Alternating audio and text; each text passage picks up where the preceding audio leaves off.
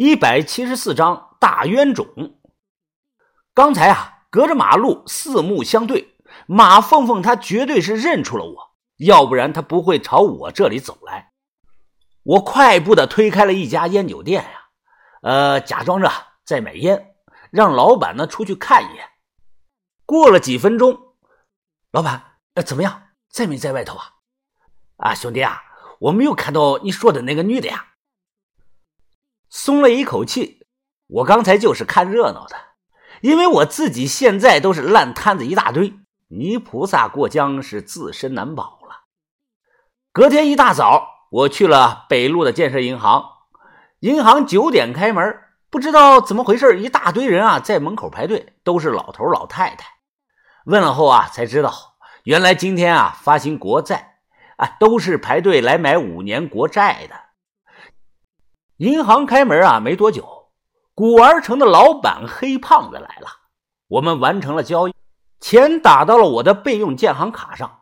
备用卡是把头早就给我们办的，我又从备用卡转给了叶子，和黑胖子互相留了个电话。我特意从备用的建行卡里啊取了四万块钱现金，装在包里以备急用。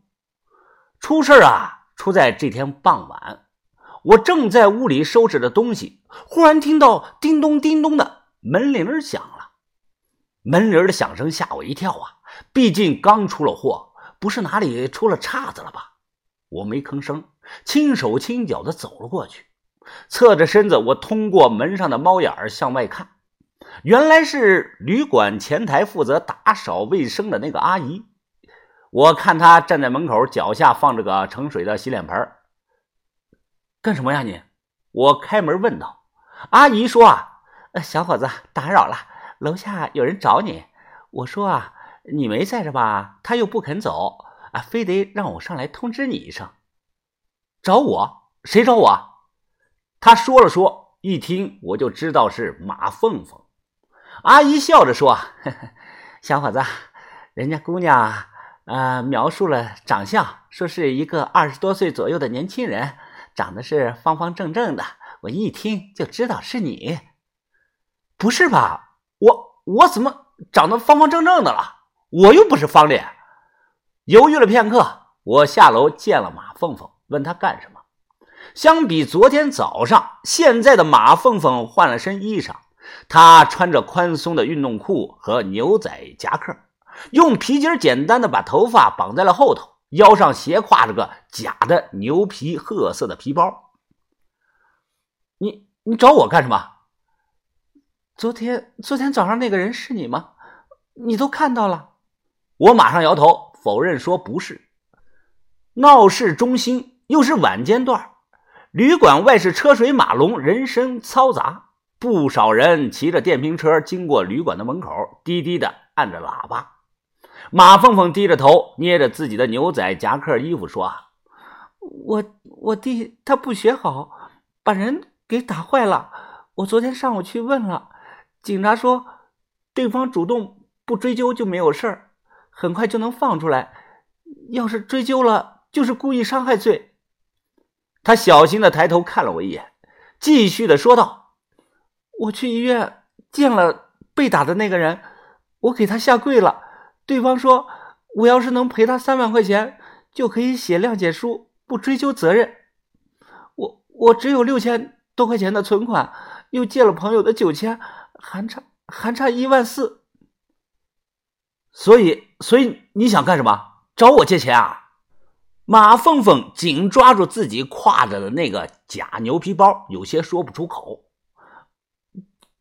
不是，我问你啊，你知道我叫什么吗？我我不不知道，他低头的说着，听着外头嘈杂的喇叭声，我看着他皱着眉说：“是你有问题啊，还是我长得就像个冤大头啊？我们就见过一面而已，你连我叫什么都不知道，就开口管我借钱啊？”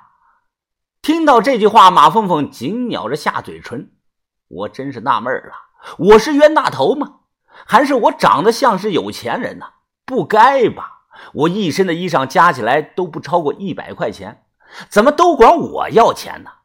从最早当初顺德的李劲儿，西安的江源，天井村的叶子，现在又来了个马凤凤。我摆手说道：“哎，你走吧，你走吧，赶快走啊，我可没钱。”说完，我就转头回到旅馆。等等，等等！我转头看他，马凤凤握着双手，大声的喊：“我是不知道你叫什么，但是我知道你是去水晶龙窑挖瓷片的。”街上人来人往，他这句话真吓人呐！你闭嘴！你有病吗？你这么喊！马凤凤眼睛通红，毫无征兆，她突然扑通一声，双膝跪地，跪在了我的面前。她一脸哀求的说：“啊，对不起，对不起，求求你，求求你！我知道挖瓷片的都有钱，我能借的人都借了。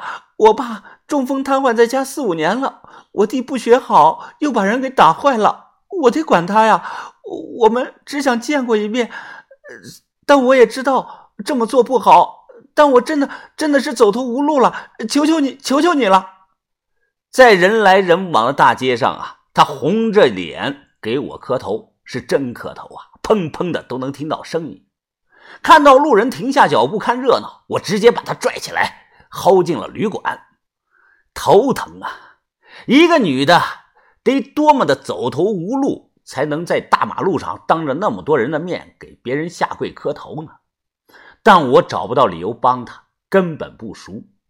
走到房间门口，马凤凤在我身后说：“我一定会还你的。我白天去工厂打工，晚上去街上卖小鸡，半年不五个月，五个月我就能攒够钱还给你的。”砰的一声，我直接关上了门，把他关在了外头。过了几分钟，马凤凤轻轻的敲了两下，我没理会。很快，门外没了声音。吃饭、看电视、洗脚，一直等到十点多。我穿着拖鞋啊去倒洗脚水。这个时候啊，透过猫眼向外瞄了一眼，只见马凤凤蜷缩在墙角，她在低头吃着一块干饼干，吃着吃着还抹眼泪，不知道是不是哭了。唉，深呼吸一口，拉开了门，进来说吧。他慌忙的起身，跟着我进了屋。从包里掏出来了两叠钱，然后呢，把多余的放回了包里。我大致的数了数，扔到桌子上说：“一万四，稍后给你留个卡号，尽快还我。”啊谢谢，谢谢，谢谢你啊！他表情非常的激动，有些语无伦次了，一直说谢谢我。我写了还钱用的卡号，马凤凤把钱装到假牛皮包里，看他还坐在那儿不动，我说：“你还要干嘛呀？怎么不走？”我。我还不知道你叫什么名字呢。哦，夏云峰，还钱的时候啊，记得写对了啊，可别转错了。好，好。他连连的点头说：“恩人，你你放心，我一定会尽快的把钱还给你的，我保证。”出门把门给我带上啊！随着咔嗒一声，马凤凤离开了旅馆的房间。唉，又看了会儿电视，十一点多困了，打了个哈欠。我起身关灯去睡觉，黑暗中躺在床上，我睁眼看着天花板。刚才最后一刻啊，看马凤凤蜷缩在门外墙角抹眼泪，我是心软了，因为我突然想到了自己那年冬天下着雪，我去给奶奶借钱，也是一个人坐在石头上抹着眼泪啊。当时我就发誓，我再也不要被人看不起，我要出人头地。自打出了木偶会这档子事儿啊，我藏在山沟里，怕被人找上门，有时候也会提心吊胆，经常的失眠。我发现有个办法能快速的入睡，就是学谢启荣教给我那招啊，练精化气，真的有用啊。首先呢，尽量让自己静下心，什么都别想，用逆呼吸的方法呼吸上十几次，髋关节放松。双腿弯曲，双脚彼此面对，脚掌合在一起，尽量让五根脚趾头呢都对在一起。这个时候啊，把双脚向自己裆部提，会感觉到疼。保持住这个姿势，两手扶正头顶，用大拇指堵住两个耳朵眼儿，别动，牙齿对齐，舌顶上颚。短短几分钟后啊。你会感到小肚子下头啊，那里有团火在烧，非常的热，同时嘴里会很快的充满了唾液。最后啊，再把唾液分三次咽下。做了十几分钟，我很快睡着了。我最近啊，就用这招来治疗失眠。一旦起效后，会睡得很香。后半夜迷迷糊糊的，不知道怎么回事，我耳边忽然响起了小米的叫声，听得很是清楚啊！峰哥，峰哥，快醒醒，快醒醒！峰哥，不要睡了。小米被小米的叫声叫醒，我缓缓的睁开了眼，一睁眼就看到啊，前半夜离开的马凤凤不知道怎么进来了，正站在我的窗前。她身上挎着我装钱的皮包，右手高高的举起，紧攥着一把一尺多长的水果刀，刀锋锋利，泛着白光。马凤凤眼神狠毒，双手握刀，没有犹豫的直接朝我的脖子上扎来。